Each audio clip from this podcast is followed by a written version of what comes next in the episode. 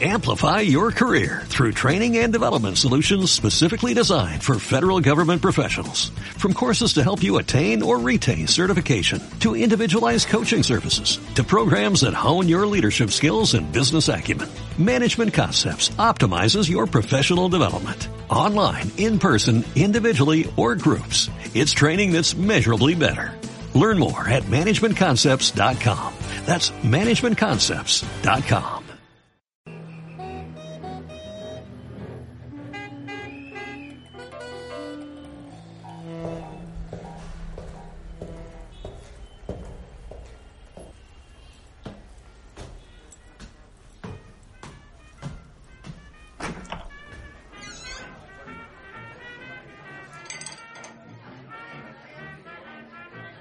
Bienvenidos a Puertas Abiertas, los sonidos de la semana del Club Matador.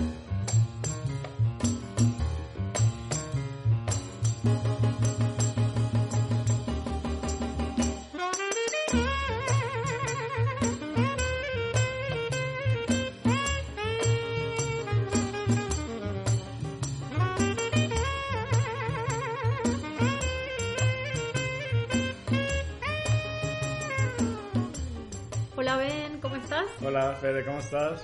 Bien, aquí estamos. Sí, qué bueno, yo también. ¿Qué tal llevas el día?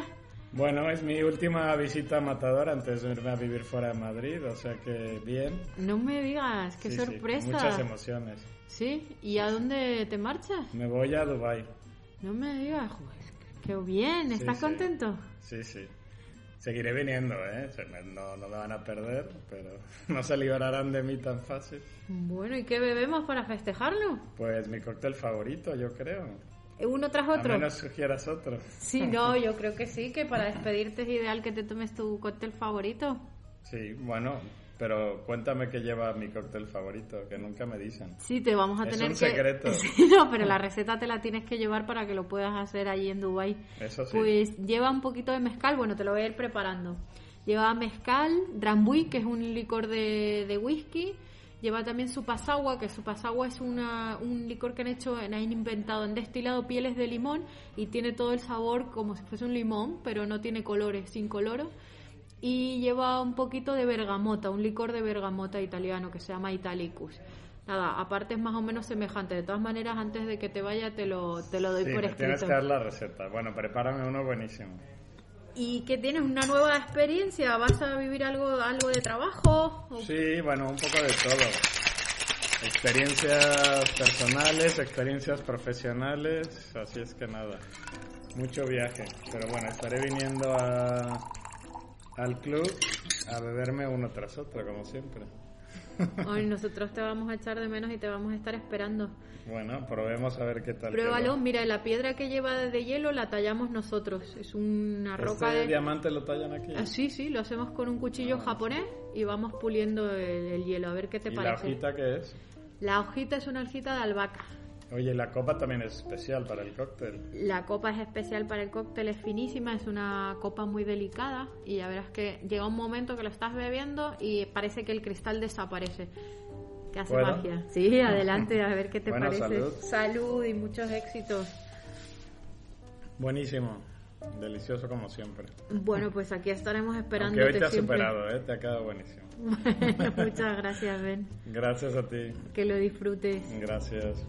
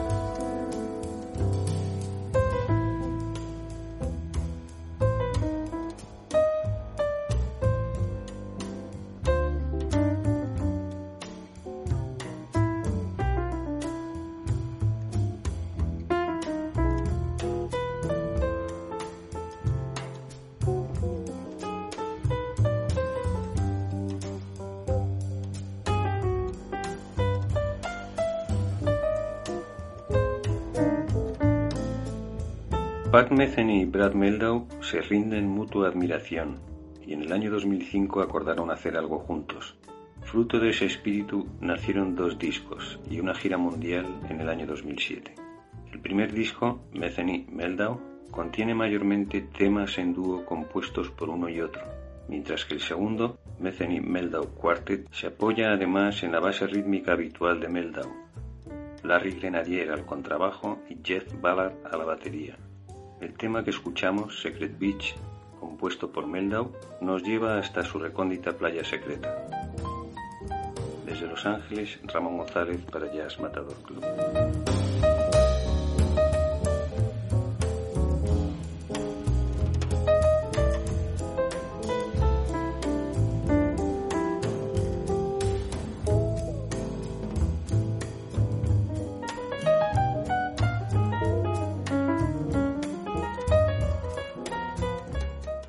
Conversaciones en el club. Hoy, con motivo del tercer encuentro entre dos ciudades, Madrid-Barcelona, celebrado esta semana en el club, Antonio Lucio charla con las galeristas Silvia Dauder y Elba Benítez. Buenas tardes, estamos con dos galeristas eh, de, de especial reconocimiento en Madrid y en Barcelona, haciendo el tercer encuentro Madrid-Barcelona. La idea es que las ciudades son lugares de encuentro, los profesionales son expresión de ese intercambio, de esos encuentros puramente urbanos y que desde la ciudad se trasciende de ella y, se, y se lanza uno al mundo a conectarse con otras ciudades, con otros mundos, con otras culturas.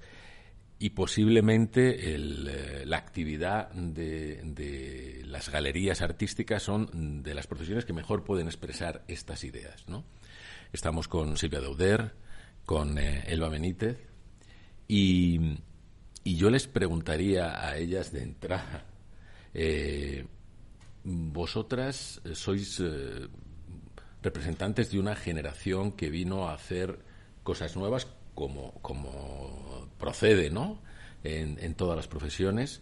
20 años, 30 años respectivamente vuestras galerías. ¿Cómo eh, señalaríais, cómo identificaríais vosotros la aportación de vuestra generación al sector? Uh, bueno, muchas gracias Antonio por la introducción y a Club Matador por alojarnos en este estupendo día primaveral con un poco de agua y de sol, pero esto es lo que toca en esta época. Uh, es difícil hablar de uno mismo y de, de cuáles han, han, sido tus aportaciones en tu profesión porque, claro, quizá a veces tiene una visión más objetiva y como más analítica alguien externo, ¿no? Pero sí que creo que la, la galería que fundé en el año 2003 y que sigo trabajando en ella, que se llama Proyecta SD y que está en Barcelona, sí que ha hecho aportaciones, o al menos a mí esto me, me lo parece, ¿no? Uh, ¿Cómo? Uh, tampoco, quizá un poco por mi forma de ser, por el rigor que quizá había heredado en mi, en mi metodología de trabajo, de mi formación científica, aunque la dejé aparcada hace muchos años. También quizá porque no he sido una persona de gestos grandilocuentes y porque he iniciado la galería sin tener experiencia y quizá esta tener que hacer aprendiendo me ha puesto en una posición difícil y he tenido que luchar mucho para meterme en un mundo que desconocía.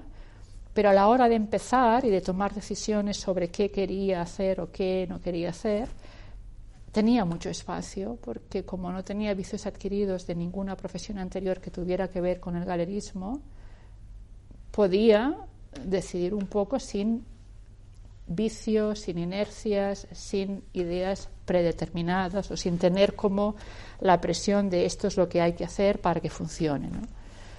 Entonces, este es el primer punto de salida y eh, a partir de aquí mmm, fui valiente, fui arriesgada, creo que, creo que aún sigo siéndolo, y sí que desde el primer momento quise formar o iniciar en el tiempo, no vino todo de golpe, un programa que era poco predecible. Yo no tenía experiencia en ese trabajo, no tenía contactos, me apasionaba el arte, conocía si conocía algo era algún artista, pero poco más. Y entonces, a pesar de esto, sí que tuve claro desde el primer momento, en el contexto de Barcelona en aquellos años, que no quería seguir ningún modelo preestablecido.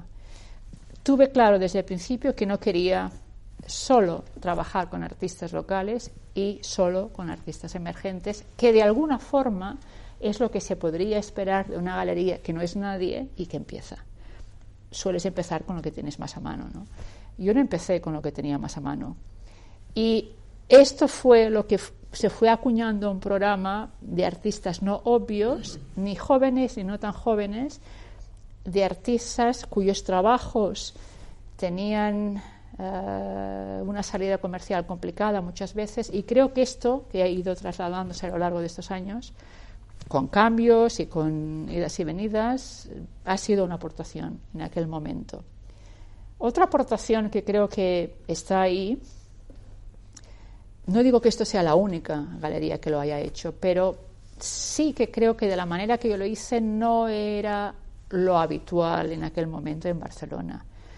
Otra aportación es que yo estaba obcecada. Yo no estudié arte, yo no trabajé nunca en una galería, ni en un museo, ni en un centro de arte, pero me, me pasé años y años y años sin saber que iba a, haber una, iba a abrir una galería, visitando exposiciones y también en galerías. Y he experimentado muy bien lo que es entrar en una galería y sentirte un poco extraño porque no conoces a la, nada, no entiendes nada, etcétera, etcétera, etcétera. Pero a medida de, ir practicando, vas aprendiendo, vas viendo cosas. Entonces estaba un poco obsesionada con la idea de hacer de la galería un espacio no solo comercial o mercantil y abrirlo un poco más, hacerlo un espacio un poco más cultural.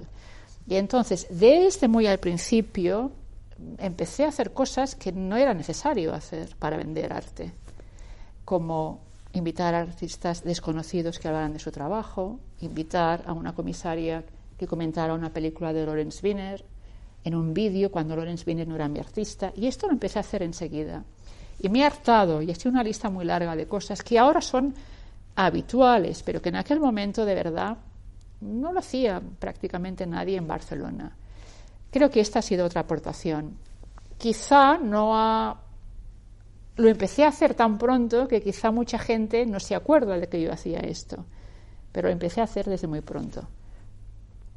La presencia del libro también, ¿no? He dado mucho protagonismo al libro, al libro de arte, pero al libro de artista también.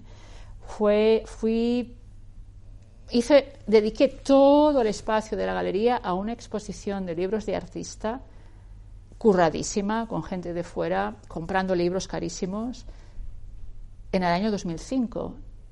No existía en, una galería esto. Había museos que habían hecho exposiciones, había centros de documentación muy importantes en el Serralves, en el Magma y tal, pero en una galería comercial, que alguien tuviera dos meses una exposición de libros que aunque los vendas no van a ser un duro, no existía. Creo que esta ha sido otra aportación.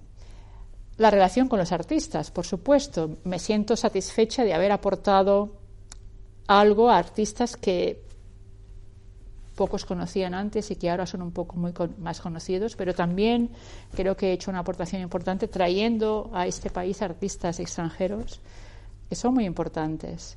Y por supuesto la aportación de haber sabido en ciertos momentos, no siempre, eh, dar, o sea, hacer que un patrimonio cultural de obras buenas accediera a museos muy importantes, tanto nacionales como extranjeros.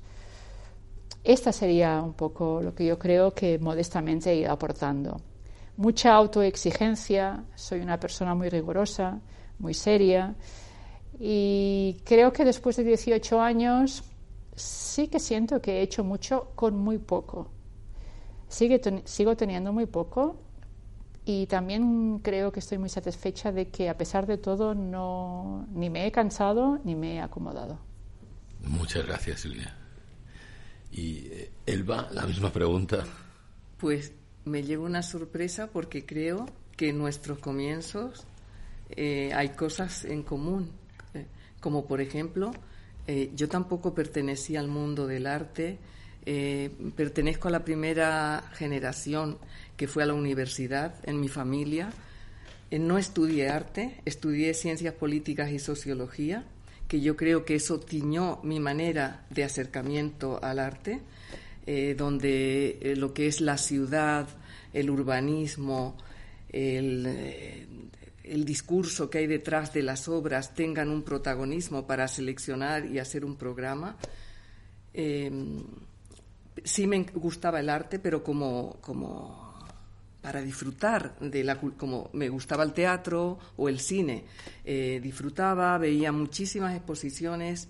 Cuando vine a abrir la galería en Madrid, yo viví en los años 80 en, en Alemania porque estaba trabajaba en una en un instituto de sociología allí, eh, pues los días de que no trabajaba, recorría kilómetros para ir a ver una exposición, a lo mejor a 200 kilómetros en otras ciudades, porque, bueno, sin saber todavía que quería dedicarme a esto, porque nunca en aquel momento pensaba que podía dedicarme porque yo no tenía la validación académica. Claro, exactamente igual. Entonces te estoy escuchando y digo, oye, si yo llego a hablar de esto antes contigo, porque me sentía, bueno, que estaba, mm, no sé, que me faltaba algo, ¿no? Para, para poder tener esta capacidad.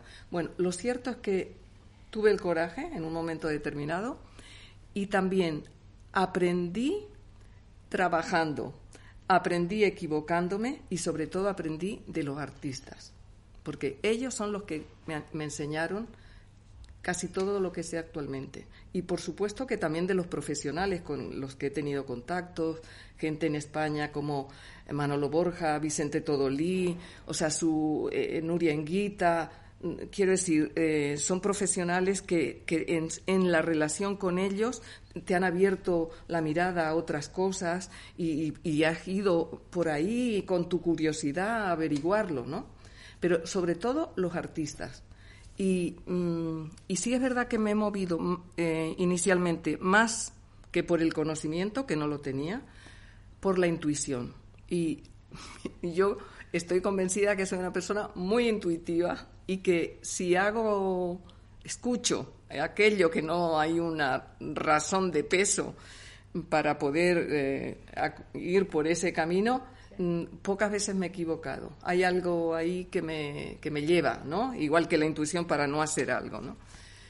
Y yo creo que la aportación mm, que tuvo, que ha hecho la galería en el momento en que apareció, que fue en 1990, fue eh, dar espacio y apertura a otras mm, disciplinas artísticas, a otras prácticas artísticas que no se daban en las galerías de Madrid. Eh, la fotografía, por ejemplo. Hoy nos parece normal, pero en 1990 no, y 91, 92 no había galerías que tuvieran dentro de su programa mm, artistas que, que, eran, que trabajaban la fotografía y bueno, y que se le daba el mismo tratamiento que a la pintura o a la escultura que era lo tradicional. Eh, darle espacio al cine, al vídeo, a las instalaciones que había en aquel momento. O sea, lo que sí tuve eh, conciencia es que si iba a abrir una galería de arte contemporáneo, debía dar el espacio a todas las prácticas que había en el arte contemporáneo. Por otro lado, pienso que también mi formación, eh, porque también estudié urbanismo, es que el otro día hablando de la ciudad y esto, em, y, y, bueno, y sobre todo mi formación en sociología y ciencias políticas, sobre todo, eh, y también en unos años en Madrid eh, de conflicto social, en plena dictadura, pues creo que eso influyó también en, una manera de estar en el mundo, en un carácter eh, y valorar determinado tipo de cosas. O sea, mm, saber que hay una responsabilidad, que somos agentes que producimos cultura contemporánea y que tenemos que saber qué es lo que estamos lanzando al mundo. Entonces, ir a coger todo aquello que, bueno, con lo que se puede enriquecer la comunidad donde está la galería y, nosotros, por supuesto, que nos enriquecemos de eso. Eh, también otra aportación ha sido que la galería y la práctica que hace la galería no se refiere solo al espacio físico mm, al local, al, cubo blanco, sino también que lo importante es, la, es la creatividad de los artistas y que esto se puede presentar en el espacio público, en otras situaciones, en un libro. Eh, por ejemplo, el proyecto editorial que hice eh, con, con, el gobierno de Canarias, Revisitar Canarias, ¿no? que a través de la mirada de los artistas, un acercamiento a la complejidad de las islas que dio otra imagen diferente de aquella de la palmera y la, y, la playa, ¿no? Que era lo que se conocía. Eh, yo creo que todo, o sea, mi formación me dio, me dio la libertad de no estar encasillada en nada, sino bueno, esto es trabajo para los artistas, los artistas hacen esto, le doy oportunidades, no solamente haciendo una exposición en la galería, sino diseñando estrategias para promocionar su carrera y que esto puede venir por diferentes caminos. Pienso que también dentro de Madrid, que creo que eso lo diferencia de Barcelona, cuando abrí la galería, aquí había, las galerías que había mm, estaban centradas en mujeres, gloriosas mujeres que todavía sigue ahí Juana de Aispuru, Helga de Alvear. sí, eh, sí. Entonces, yo creo que yo entré dentro de otra dinámica. Nunca, o sea, porque en aquella época, eh, o sea, lo, que era el mercado y esto estaban asociados a estas, era muy personalizado en torno a lo que giraba, ¿no? Eh, la galería. Yo creo que en mi caso fue la primera galería que se difuminó el nombre y el protagonismo giró en torno a los artistas, pienso. De hecho, siempre he cuidado, bueno, quien escribe las notas de prensa, quien hace algo, que siempre hay una firma, siempre se reconoce la autoría y bueno, en ese caso yo estoy ahí en ese, en ese espacio intermedio, ¿no?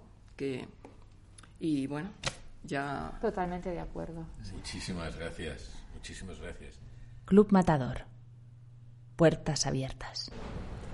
The Bucket Brigade, trío formado por Roberto Nieva al saxo, Joel Molina a la guitarra y Rodrigo Ballesteros en la batería. Rodrigo, ¿cómo estás? Bienvenido a Puertas Abiertas. Pues encantado, encantado de estar aquí tocando la música de, este disco que presentamos y bueno, deseando tocar ya en, breve. Eso te iba a preguntar. Este disco es de 2019 y... Mm, y el nombre me parece muy peculiar. Si nos puedes contar alguna curiosidad sobre esto.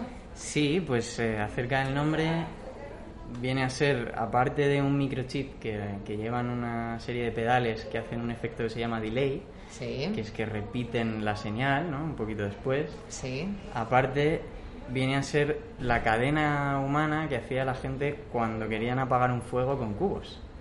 Entonces, bueno, digamos que este mm, esta manera de trabajar, de, hacer algo en conjunto para conseguir un objetivo, pues es un poco lo mismo que hacemos en, en el grupo. Es una metáfora de algo que es improvisado, pero no tanto. Sí, sí, podría ser así, podría ser así, o podría ser también como eh, estamos eh, aportando todos lo mismo para conseguir algo en común, algo así, sí. Porque en, el, en, en este grupo todo el mundo compone, compone música, entonces hay temas de todos. Eso es genial. Se nota la, armonía. Habéis elegido para el programa el tema Failure is Hip. ¿Algún motivo en especial? Bueno, pues eh, la verdad es que no hay ningún motivo en especial, simplemente que creo que es de los temas que hemos grabado en el disco, que me parece que hay siete, pues es quizá es una buena toma de las que nos salieron en el estudio es una toma que está, eh, bajo mi punto de vista, muy bien de arriba abajo. Y luego que tiene la característica que todo el mundo tiene un solo en ese tema. Entonces, como estamos pues hablando de jazz y tocando jazz y esto va de improvisar, pues está guay que todo el mundo tenga ahí su espacio para poder expresarse. Está muy bien. Y cuéntame qué proyectos tenéis en capilla. Pues de momento a la vista tenemos un otro concierto el mes que viene, si no me equivoco, el día 26 en un club de aquí de, Madrid. Y, bueno, de momento, de momento nada más. Como ahora está la situación así y no se sabe muy bien qué va a ocurrir, pues sí que tenemos todos trabajamos con otros proyectos y tenemos cosas Sí, en marcha, pero con este grupo de momento tocamos hace un par de semanas, vamos a tocar ahora y tenemos un bolo el mes que viene y eso es lo que hay de momento. Esperemos que Sí, sí. podamos escucharos mucho. a Pues partir eso, de ahora. eh, eh, nosotros esperamos tocar también mucho. Sí, sí, Pues sí. muchísimas gracias. Nada, a vosotros.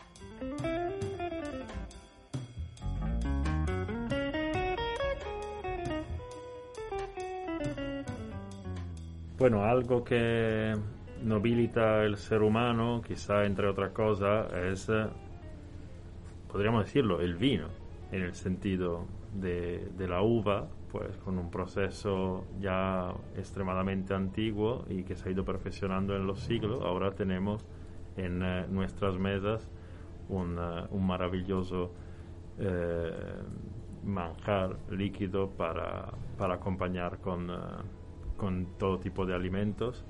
Y, y esta semana queremos recomendaros uno, y por eso tenemos aquí a Cayetana, que es una de nuestras eh, sommeliers del, eh, del club. Buenas tardes, Francesco. ¿Qué tenemos hoy? Pues ¿Qué yo nos recomienda? me voy a la zona de Cuenca. He elegido un vino, pues curioso, eh, es un vino tinto, es 100% bobal. Sí, es verdad, es tinto. No, porque en la raya no se ve, pero lo- Es tinto, es tinto, damos fe de que es tinto. Pues es un vino tinto ligero, como decía, 100% bobal, de bodegas Ponce. Eh, la bobal pues es una variedad que se da sobre todo en el sudeste de peninsular, la comunidad valenciana. Cuenca, como en este vino en particular, eh, y Albacete. Y bueno, es un vino que se llama La Estrecha, ¿vale? El nombre Sí. además viene de la estrechez de, la, de los de los viñedos Ajá. a la hora de hacer la, la vendimia, eh, de ahí viene el nombre de la estrecha. Y Entonces la vendimia, o sea, no hay que hacerlo todo manual porque no pasa Eso nada. es, es una vendimia manual, sí. Es un vino natural, además, apenas interviene, intervienen pues eh, agentes externos y es un vino muy ligero. muy- a mí cada vez me gusta más recomendar vinos tintos ligeros, ligero en cuanto a poca graduación alcohólica, cada vez me gustan los, men- los vinos m- menos pesados. Me gusta que Ujú. pueda beber una, dos, tres y hasta cuatro copas mientras Sí. voy acompañando la comida o la cena. Así también es la excusa para bien. beberme más de una Pero- botella, pues es posible. no está mal. Así que he pensado en este, espero que os guste. Es un vino eso, con muy buena acidez, muy afrutado, ligerito y, y muy curioso. Además, Bodegas Ponce, como dato curioso también, nos hizo también el vino del Club Matador del año pasado. Ah, mira. Y, y para acompañarlo, Para acompañarlo, pues con yo arroces viene fenomenal, pescados grasos, eh, alguna carne también, ¿por qué no? Sí, un guiso de carne para contrarrestar esa, esa pesadez con la acidez del vino. En fin, con varios platos, sí. Sí, sí. vale, bueno, nosotros lo vamos a probar ahora. ¿Probamos? Sí, así en ayuna. Bueno, dicen que cuando mejor se cata los vinos es en ayuna, ¿eh? Así que nada, pues salud, Francesco. Pues nada, nos vemos en el club.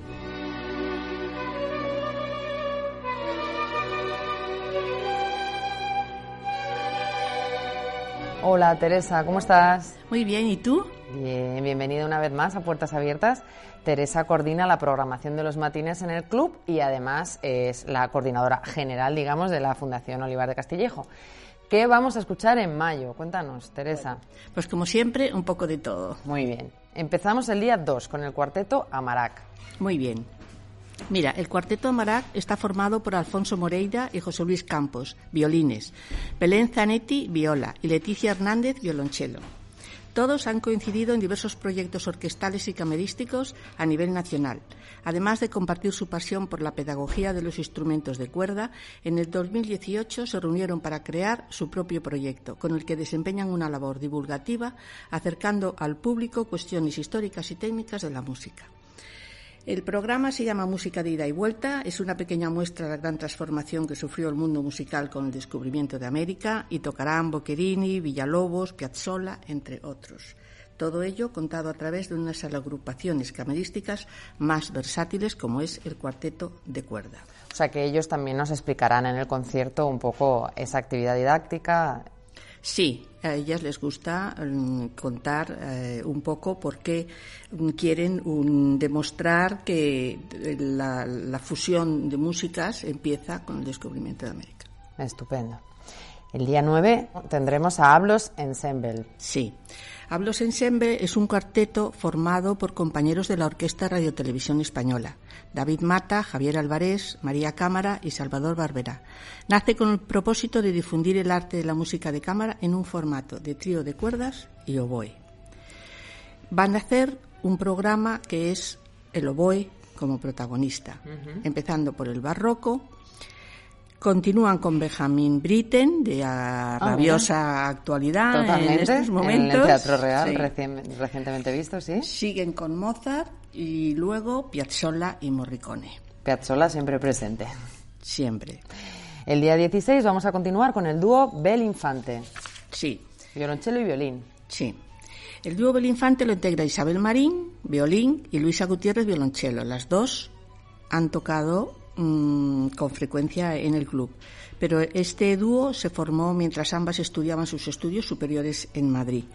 Decidieron dar este nombre al dúo tras escuchar hablar en un ensayo de orquesta sobre la inspiradora vida de la violonchelista y compositora Frida Belinfante. El programa es variado. Escucharemos a Haydn, Piazzolla una vez más. Piazzolla siempre está porque es el aniversario este año. Ah. Pasando por Beethoven, Sostakovich, donde el violín y el violonchelo juegan a alternarse el papel de solista y bajo continuo. También escucharemos dos arreglos sobre un capricho de Bienlasky y sobre Orfeo y Eurícide de Gluck.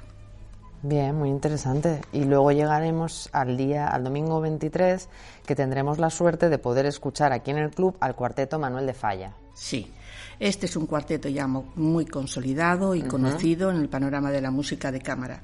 El catedrático de clarinete en el Conservatorio Superior de Madrid Jorge Gil, con Adolfo Garcés, José Tomás y José Salva, fundan este cuarteto ya en 1994 para divulgar la música de cámara española. Además de tocar a falla, abordan transcripciones de música nacionalista española de los siglos XIX y XX como Granados, Albéniz y Turina. En este caso tocan Mozart, Albéniz y Falla. Bien. Y ahora mismo estamos escuchando la suite número 2 de Bach y es en relación al día 30 que tendremos un dúo, pero cuéntanos tú mejor. Sí, tenemos eh, a Irene y a Isabel, Irene Celestino e Isabel Juárez, que son la violista y, el, la violonchelista del cuarteto Van House, que tocan aquí mm, casi todos los años. Pero ahora quieren tocar ellas como solistas, alternándose entre solistas y dúo, de tal manera que Isabel toca la suite tercera de Bach, Irene toca la suite segunda, luego Irene continúa con la suite para cello de Casado, Isabel la pieza de Elliot Carter y luego las dos como dúo tocan a Lutoslavski. Eh, pues muchísimas gracias, Teresa. Entonces empezamos. Gracias a vosotros. Empezamos el día 2 con el cuarteto Amarac y simplemente recordar a los socios que continuamos con las sesiones dobles de los conciertos a las 11 y a la 1.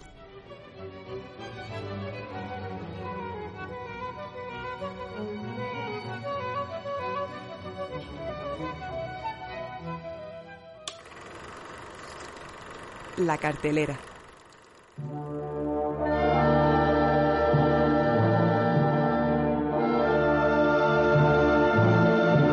¿Qué tal, Giorgio? Fenomenal, Noemi. ¿Tú?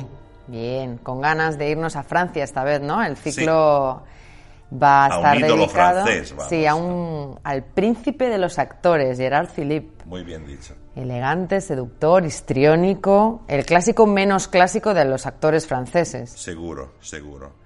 Él había nacido en Cannes, eh, tuvo una infancia tranquila, su padre dirigía un hotel eh, famoso y pronto, apoyado por su madre, decidió dedicarse a la, recitación, entrando en un grupo de teatro, donde rápidamente llamó la atención del público y de la crítica por su aspecto seductor y por su talento interpretativo.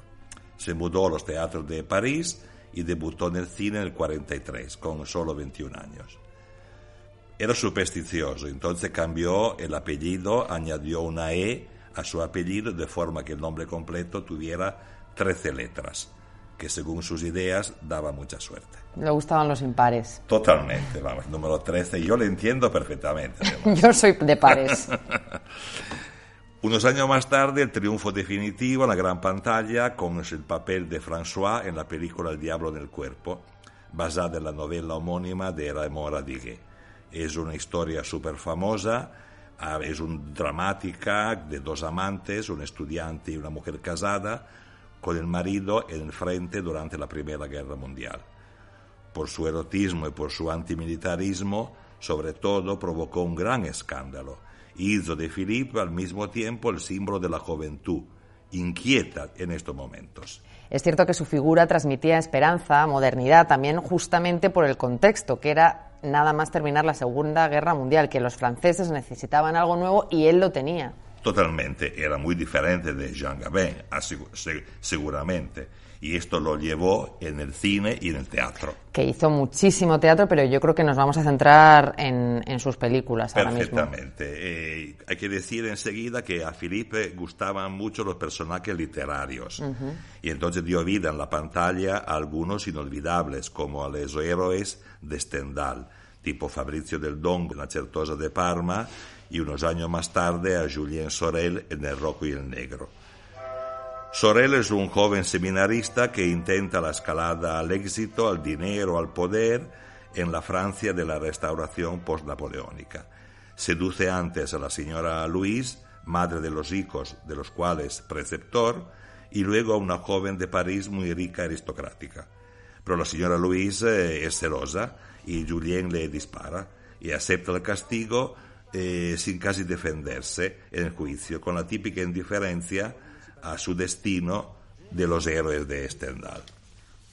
En Julien vemos eh, convivir oportunismo, amoralidad y sensualidad, cosa que volveremos a encontrar en otros personajes de Gerard Philippe, muchas veces son unos don Juanes sin alegría y desesperadamente enamorados de sí mismos. Totalmente. Como Valmont, ¿no? el protagonista de, de las relaciones peligrosas de Roger Vadim, que es el seductor por excelencia, aburrido y luego loco de amor en esta versión moderna de la novela epistolar de Laclos. Otro Don Juan tenemos, pero con una estética menos moderna y también una moralidad menos moderna, que es el joven teniente francés Armand, de La Maniobras del Amor, de director Necler, un gran amigo de Gerard Philippe. Estamos en 1914, en plena Belle Époque, donde nuestro héroe, para vencer su aburrimiento, apuesta con sus compañeros que consiguiera seducir a la primera desconocida encontrada en una fiesta. Pero Armand se transforma en la víctima de su misma frivolidad porque se enamora de la mujer, una magnífica Michelle Morgan, y además su apuesta se hace pública.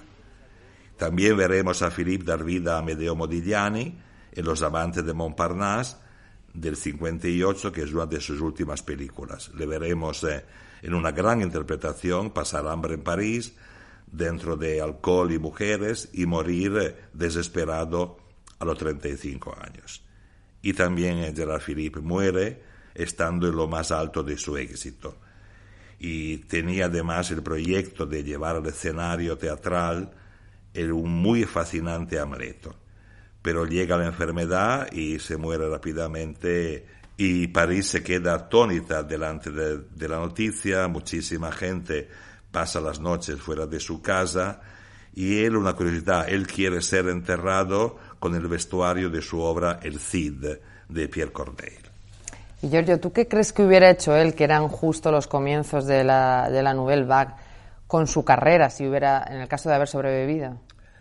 Bueno, claramente a él no le gustaba la, la Nouvelle Vague para nada. Y François Truffaut, que era uno de los líderes de esta nueva corriente, alguna vez dijo que no le gustaba nada Gerard Philippe, no como persona, pero como actor, ¿no? Eh, bueno, yo creo que Gerard Philippe es lo que es, ¿no? Se convirtió rápidamente en una figura de culto, un ídolo para los jóvenes, eh, representando todo lo que los jóvenes sentían y con los que se identificaban. Y murió antes de envejecer, como ha pasado a James Dean, como le ha pasado a Marilyn Monroe, y como ellos es una leyenda. Y nada más, eh, yo creo que con esta palabra podemos terminar y creo que estará bien ver alguna película suya. Sí, ¿eh? estará bien recordarle. Pues muchas gracias, Giorgio. Ha sido un placer y nada, nos veremos la semana próxima. Noemi, gracias. Y hasta aquí, puertas abiertas. Hasta la próxima semana.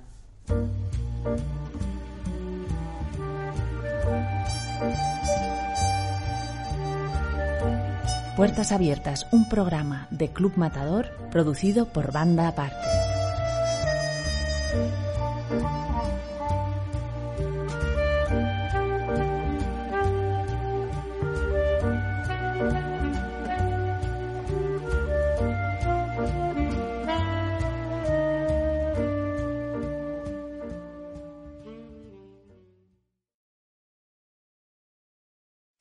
Amplify your career through training and development solutions specifically designed for federal government professionals. From courses to help you attain or retain certification, to individualized coaching services, to programs that hone your leadership skills and business acumen, Management Concepts optimizes your professional development. Online, in person, individually, or groups, it's training that's measurably better.